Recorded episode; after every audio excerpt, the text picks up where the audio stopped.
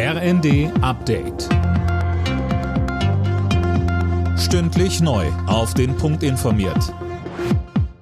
Ich bin Dirk Jostes. Guten Morgen.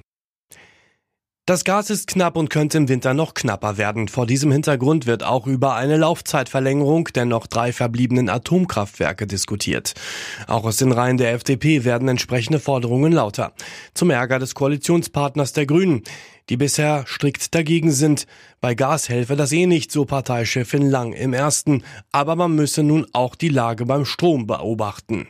Robert Habeck hat nochmal angekündigt, dass er einen erneuten Stresstest machen wird, wo wir einmal die schlechtesten Bedingungen sozusagen zur Voraussetzung machen. Also Atomkraftwerke aus Frankreich fallen aus, Gas aus Russland fällt komplett aus. Sollte man da sehen, dass anders als es bisher alle Zahlen zeigen, eine Strommangellage erwartbar ist, werden wir natürlich alle Maßnahmen nochmal auf den Tisch setzen. Aber Stand jetzt macht das keinen Sinn.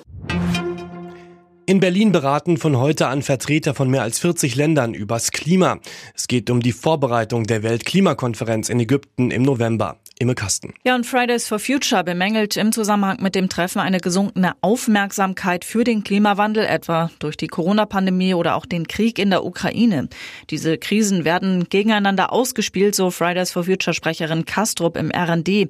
Es werde aber vergessen, wie eng diese Katastrophen miteinander vernetzt sind und wie nah beieinander die Lösungen dafür liegen, sagt sie. Kastrup fordert vom Bundeskanzler Scholz deshalb erneut, sich mehr für den Klimaschutz einzusetzen.